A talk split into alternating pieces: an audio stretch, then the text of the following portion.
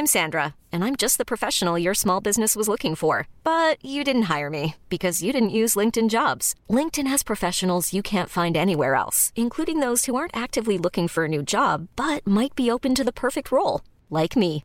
In a given month, over 70% of LinkedIn users don't visit other leading job sites. So if you're not looking on LinkedIn, you'll miss out on great candidates like Sandra. Start hiring professionals like a professional. Post your free job on linkedin.com/achieve today.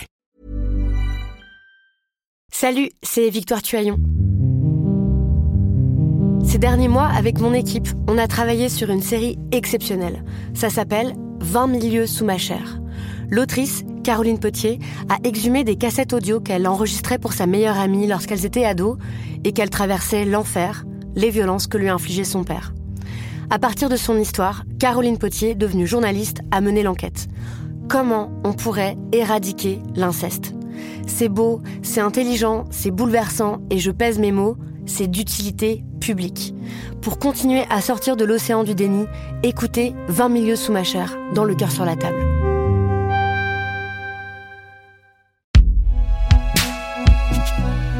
Produit par Binge Audio.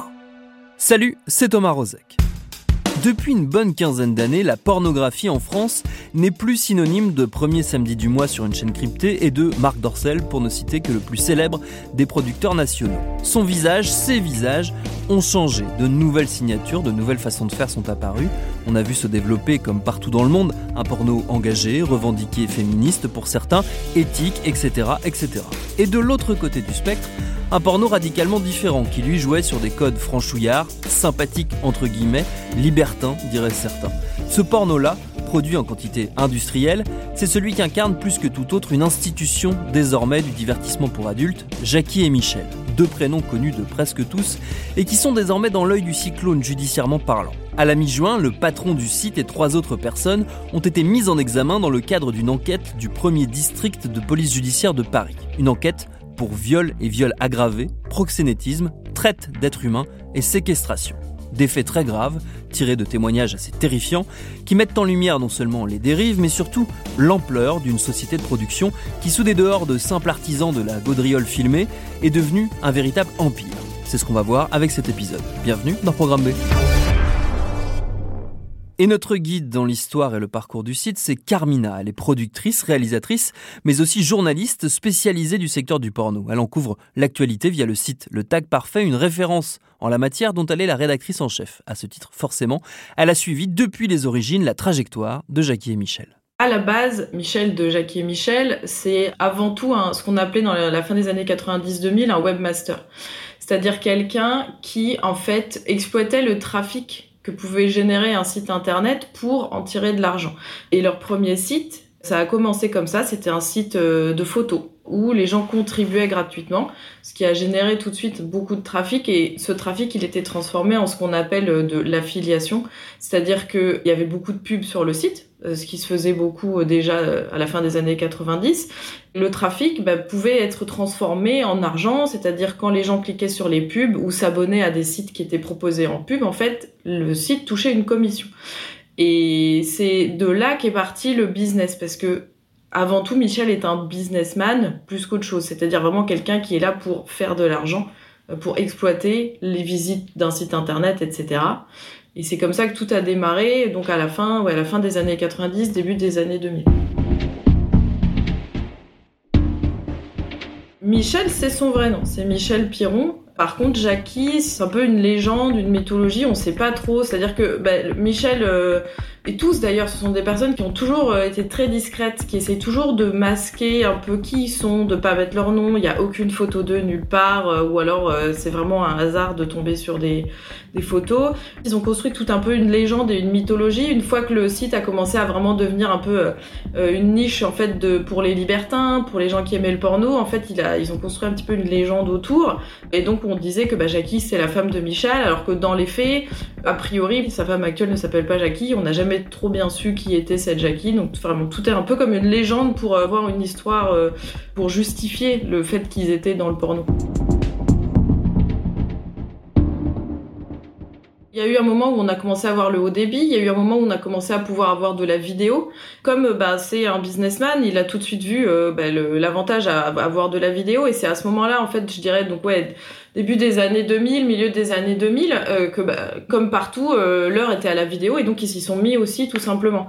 Après, ça a quand même mis des années à ce que la marque devienne ce qu'elle est aujourd'hui, hein, parce que là on parle de, de choses qui ont dû arriver en, en 2000, 2005, 2007. Et la marque n'a eu un succès phénoménal qu'il y a quelques années, donc dix ans après. Donc ça a quand même été long à se construire.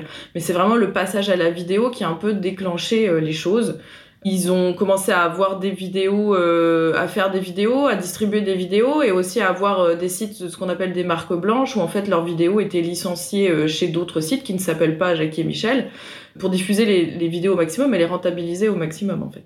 Petite parenthèse, j'ai demandé avant d'aller plus loin à notre invité Carmina de nous définir brièvement le style dans lequel s'inscrivent les productions les plus connues de Jackie et Michel, un style qu'on appelle le pro-am ou pro-amateur. Alors le pro amateur en fait c'est un genre de porno qui est euh, où tout est fait pour que ça ait l'air d'être amateur et que ça ait l'air d'être réel et que ça ait l'air de se passer au coin de votre rue mais qui est en réalité euh, euh, une production en fait tout à fait professionnalisée dans le sens où bah il y a des contrats, il y a des gens qui sont payés et il y a des gens qui achètent les vidéos pour les distribuer en fait. Donc ça n'a rien d'une vidéo amateur qu'on pourrait faire dans l'intimité de son couple ou etc.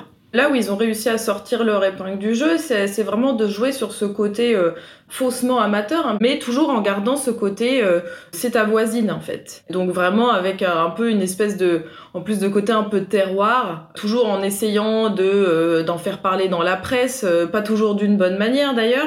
On essayait vraiment d'exploiter ces clichés de bah c'est la boulangère du quartier ou peut-être que c'est la pionne du lycée d'en face, etc. Donc vraiment garder le côté, ça pourrait être n'importe qui, dans ton entourage et d'ailleurs c'est n'importe qui dans ton entourage vraiment éloigné pour le coup des grosses productions un petit peu glam euh, surtout à l'époque euh, de, des années 2000 où c'était vraiment le, porno chic quoi qui était en, vogue. Et eux ils étaient complètement à l'opposé et du coup ça adressait un petit peu plus à des gens qui voulaient voir des, des choses qui leur semblaient vraies tout ça, c'est arrivé à l'époque où vraiment euh, on a commencé aussi à voir l'avènement des tubes, style YouPorn, Pornhub, etc. Et où du coup les gens ont commencé à consommer de plus en plus de vidéos porno en ligne. Donc ils se sont inscrits dans cette tendance en fait, c'est-à-dire voilà, nous on propose de la vidéo, on propose plein de vidéos, il y a des extraits gratuits euh, ou alors il faut regarder le début et ensuite on paye pour le reste. Ils sont et à la fois précurseurs et à la fois suiveurs, c'est-à-dire que ça s'inscrit dans cette tendance où ben, on a commencé à avoir de plus en plus de petites productions puisque les moyens techniques étaient en fait accessibles à tous. Hein, dans, les dans le début des années 2000, on peut filmer une vidéo facilement, la mettre en ligne facilement. Ils ont vraiment suivi, euh, suivi toute cette vague pendant un moment, comme dans tout le porno. Où on a commencé à voir en fait les petites scènes apparaître, c'est-à-dire qu'on sortait du, de la production des longs métrages qu'on a eu beaucoup dans les années 90, encore un peu au début des années 2000. Hein, et, euh, et, là maintenant, c'était en fait on tournait des scènes, des scènes et plus des films. Et donc du coup ça c'est vraiment ce qui a vraiment marché parce que des scènes c'est court, c'est facile à vendre, c'est facile à diffuser, c'est facile à licencier ailleurs. C'est toute la tendance du secteur, oui, je pense, à l'époque. Le, on va dire, début, milieu des années 2010, là, pour le coup, quand le fils, en fait, de Michel rejoint le, groupe, c'est lui, en fait, qui va commencer à vraiment exploiter la marque. Parce que la marque, elle est déposée depuis 2004, je crois, mais il n'allait pas exploiter en fait, pas euh, à ce point-là. C'est-à-dire que là, vraiment, à partir de 2012-2015, va y avoir euh, du marketing à 360 degrés, quoi. C'est-à-dire qu'on va, en fait, d'abord jouer sur euh, un slogan, en fait, qu'ils ont mis en place et qu'ils font dire à toutes les performeuses dans leurs vidéos, donc qui est le fameux Merci Jackie et Michel. Et ça, en fait, c'est devenu un peu une blague, un peu un gimmick qui est repris euh, par des célébrités, euh, qui est repris par des gens euh, sur Internet, par tout un chacun, en fait. À ça, on a ajouté donc le merchandising, parce qu'ils ont lancé du merchandising avec bah, des t-shirts avec marqué Merci Jacques et Michel, avec marqué Casting Jacques et Michel, etc. Et donc, c'est des choses qui vont se vendre en supermarché donc dans, dans, des chaînes comme Intermarché, comme Auchan, etc. Donc qui sont qui sont accessibles au grand public en fait. Et c'est vraiment ça qui fait leur notoriété. Alors euh, avec un petit côté, encore une fois, un peu terroir, un peu beauf, machin, mais c'est un truc qui fait toujours rigoler. Enfin, je veux dire, on dit à n'importe qui dans la rue merci qui, euh, les gens savent de quoi on parle en fait, la plupart, une grande partie. Et c'est un peu là-dessus que là, ça va vraiment décoller quoi. La notoriété de la marque va vraiment décoller. Par la voix de son avocat, Michel Piron assure qu'il ignorait que des actrices subissaient des actes de violence sexuelle. Il précise aussi que Jackie et Michel n'est qu'un diffuseur de films qui sont eux réalisés par des producteurs indépendants. Juste par exemple, ce petit slogan, ça prouve bien que c'est pas tout à fait vrai et que en fait il y avait quand même un peu un style à respecter ou qui donnait un petit peu des directives, ce qui techniquement en fait fait euh, que tu es producteur exécutif puisque tu dis aux gens ben voilà euh, moi je vous prends la vidéo si on dit merci qui merci Jackie et Michel dedans bon ça montre que quand même euh, on peut pas se targuer d'être uniquement diffuseur et qu'il y a quand même quelque part un moment où on a mis un peu les pieds dedans. Au moment où en fait le tag parfait a été créé, le magazine dont je suis la rédactrice en chef aujourd'hui, qui est le magazine de la culture pornographique, donc qui a été créé en 2010, ça colle un petit peu avec cette période et en fait euh, assez rapidement on se rend compte que dans le secteur, nous en tant que journalistes spécialisés euh, du milieu et, euh, et aussi les, gens qui parlent entre eux, on se rend assez vite compte qu'en fait il y a quelque chose de, pas net de pas génial, de pas super. On a des échanges avec eux qui sont euh, où il y a des phrases prononcées qui font un petit peu euh, beaucoup même tiquer. on se rend compte qu'à chaque fois qu'on parle d'eux, on reçoit des messages pour essayer de modifier une phrase ou deux, pour essayer de, de faire supprimer un article, pour dire ah ben dis donc là c'est pas très sympa ce que vous avez écrit et c'est toujours un petit peu insidieux, c'est jamais frontal, mais c'est systématique. Ça m'est arrivé moi une fois de les critiquer sur Twitter en public. La réponse a été directe j'ai reçu des insultes avec une capture d'écran d'un de mes shows euh, webcam de, quand j'étais camgirl, donc euh, à l'époque. Voilà, c'était ce genre de, méthode toujours où on voulait euh, intimider en fait un petit peu. Et assez rapidement, on se rend compte aussi qu'il y a des témoignages qui commencent à apparaître un petit peu ou des filles qui disent bah en fait voilà moi on m'avait dit que ce serait deux hommes en fait il y en avait cinq ou euh, je pense que j'ai été droguée etc donc des choses qu'on voyait passer qu'on entendait effectivement. Alors là tout ça le problème c'est qu'à l'époque ce ne sont que entre guillemets des rumeurs que personne ne, porte plainte ou que si les gens essayent de porter plainte ils sont pas écoutés. C'est toujours le problème dans le secteur de la pornographie. Mais voilà on se rend compte que bah en fait euh, peut-être que Michel et euh, Thibaut c'est des personnes avec qui il vaut mieux pas trop rigoler et que de toute façon dès qu'on parle d'eux on reçoit bah, soit des appels des emails de eux venant d'eux directement ou bizarrement des messages un petit peu insultants, un petit peu désobligeants de comptes anonymes qui apparaissent euh, uniquement quand on parle de Jackie et Michel. Donc là, dès, les années, on va dire 2013-15, on sent qu'il y a quelque chose de qui va pas. Et ça s'empire au fil des années, quoi.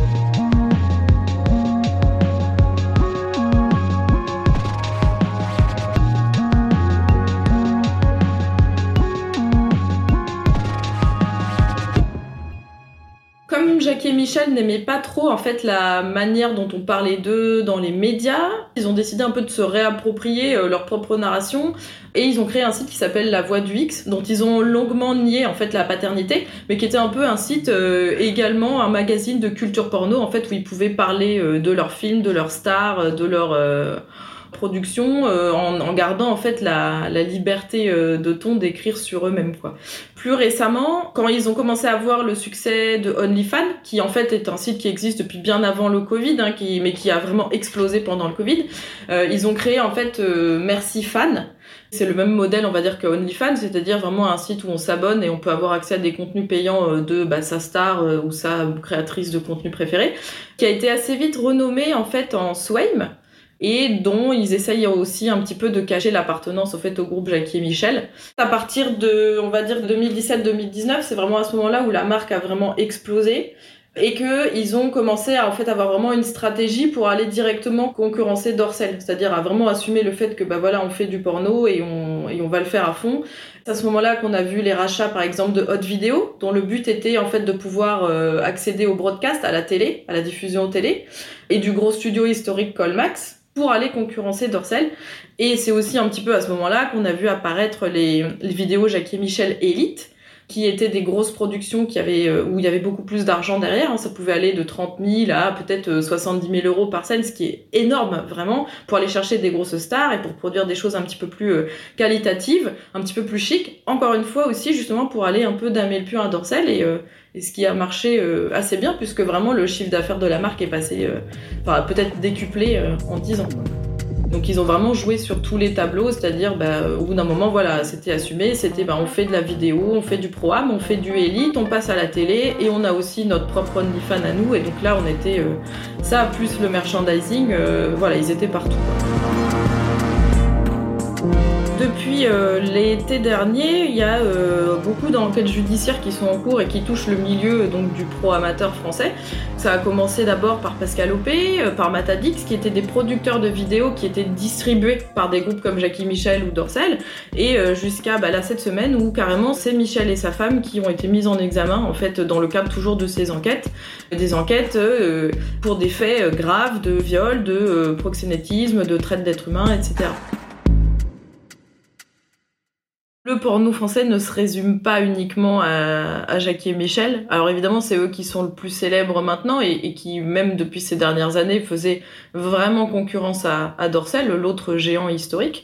Mais ce, n'est, enfin, tout le porno français ne se résume pas à ça. Hein. Heureusement, aujourd'hui, il y a, des gens qui font des choses. Euh, qui font des choses beaucoup mieux. Ce que ça dit surtout, c'est que euh, c'est un secteur qui est euh, mal encadré, qui est discriminé, dont on ne veut jamais s'occuper que quand euh, il y a des scandales ou euh, quand les gens euh, veuillent légiférer pour interdire la pornographie en fait. En tant que moi-même productrice, je c'est chaque jour en fait un parcours du combattant pour pouvoir faire les choses bien parce qu'en fait personne nous aide, personne nous soutient personne ne veut travailler avec nous. Euh, c'est compliqué de trouver des partenaires, euh, alors que pourtant on, ne fait que des choses qui sont légales. Hein, mais euh, voilà, c'est difficile de trouver un comptable qui accepte de travailler avec soi. C'est difficile de trouver un avocat.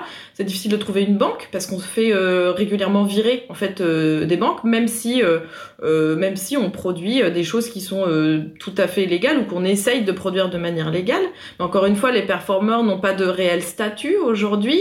Il y a encore des lois qui, qui sont en cours aujourd'hui alors qu'elles ont été votées dans les années 70 et que la réalité du secteur n'a plus rien à voir avec ce que ça pouvait être dans les années 70. Donc ça dit surtout ça, ça dit que comme personne ne s'occupe du milieu, comme c'est pas encadré, eh ben, en fait c'est euh, la porte ouverte à toutes sortes de dérives. Et puis comme les lois en France en plus sont euh, assez anti-porno finalement, enfin l'encadrement, tout ce qui était financier et légal est, assez anti-porno. En fait, les gens basent leur société à l'étranger, ce qui rend les choses encore plus complexes parce que du coup, c'est beaucoup plus simple de, de, bidouiller ou de profiter des gens, en fait, quand on n'a pas besoin de respecter le droit du travail français, finalement. Nous, en fait, dans le, dans le secteur du porno, on va dire euh, qui dit alternatif ou éthique, nous, on est vraiment très content que enfin euh, les personnes qui profitent des femmes et des performeuses soient dénoncées et que ces personnes aillent en justice. Mais en fait, on aimerait aussi un petit peu de soutien en fait dans notre travail au quotidien, plutôt que de devoir se confronter tous les jours à des gens qui veulent absolument que le porno disparaisse parce que ils, nous accusent un peu de tous les maux de la société en fait. Je, je pense que ce dont on a besoin aussi de soutien en fait des instances gouvernementale. Je suis allée au Sénat au mois de mars pour leur expliquer tout ça et j'ai l'impression de n'avoir pas du tout été écoutée. Et euh, de ce que je vois actuellement, euh, enfin des échos que je vois en fait dans les dans les discours des personnes euh, devant lesquelles j'ai été auditionnée, c'est que en fait ils n'ont encore une fois ils n'ont pas du tout écouté ce qu'on avait à dire et on est encore en train de vouloir lutter contre le porno dans sa globalité plutôt que d'essayer de soutenir en fait les personnes qui sont victimes et d'aider en fait les personnes qui essayent de produire un porno de manière décente et éthique et respectueuse des gens. Je pense qu'aujourd'hui, ce dont on a besoin, c'est ça, c'est d'aide et de soutien. Et on a besoin d'écouter les personnes qui sont victimes, d'écouter les personnes qui sont précaires et d'essayer de leur apporter euh, notre aide par tous les moyens possibles. Quoi.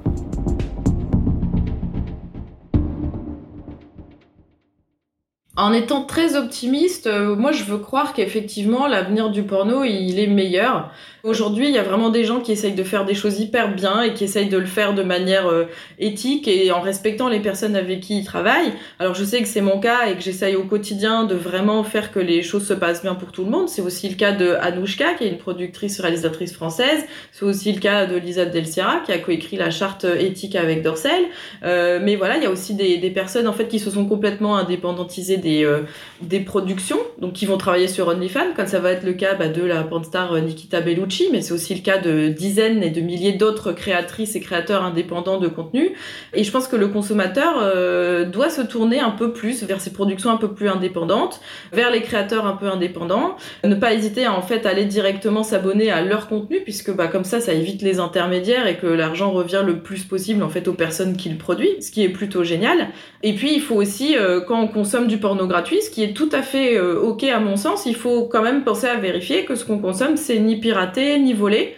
Et ça, c'est assez, assez facilement vérifiable maintenant, puisque sur tous les tubes, en fait, il y a des chaînes comme sur YouTube, puis il y a la petite coche pour dire, voilà, cet utilisateur est vérifié, est validé, euh, donc vous pouvez aller voir ses vidéos. Euh, et même si c'est gratuit, vous savez que vous êtes en train de consommer un truc qui est OK de consommer. Je pense que les générations qui arrivent derrière nous ont assez bien conscience en fait de tout ça et essaye de se détacher de l'internet démesuré qu'on a pu connaître nous donc au début des années 2000 et revenir à des choses un petit peu plus sensibles. Donc j'ai espoir, oui. Et pour aller plus loin, je vous invite à aller écouter là tout de suite dans la foulée deux épisodes sortis des archives du podcast Les couilles sur la table de ma camarade Victoire Toyon, l'un consacré à cet univers du pro amateur qu'on écrivait à l'instant, et l'autre sur le regard masculin véhiculé par une grande partie du porno. Merci à Carmina pour ses réponses et ses éclairages. Ses articles et son travail sont à retrouver sur le site du Tag Parfait. Programme B, c'est un podcast de Binge préparé par Lauren Bess, réalisé par Alexandre Ferreira. Tous nos épisodes, les anciens comme les nouveaux, sont à retrouver toutes vos applis de podcast. Cherchez-nous sur internet si vous voulez nous parler et à très vite pour un nouvel épisode.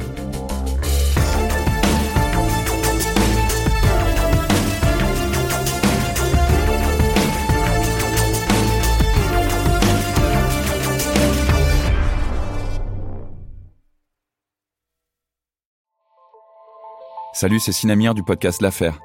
En 2016, je suis monté sur un bateau de sauvetage en Méditerranée et ce que j'y ai vu n'a pas changé. En tout, depuis 10 ans, on compte même près de 30 000 morts sur cette mer. Alors dans le naufrage, notre nouvelle enquête, j'ai voulu raconter un cas concret. Comment 130 personnes sont mortes en 2021 à la frontière de l'Europe, malgré des dizaines d'appels de détresse. Qui n'a pas pu les sauver et pourquoi? Qui étaient ces disparus? Et surtout, comment on en est arrivé à ne plus parler de 130 personnes qui meurent le même jour sur un bateau au milieu de la Méditerranée? Le naufrage, c'est la nouvelle série du podcast L'affaire de Paradiso Média. Une enquête que vous pouvez retrouver gratuitement chaque semaine à partir du 27 mars 2024 sur toutes les applications de podcast.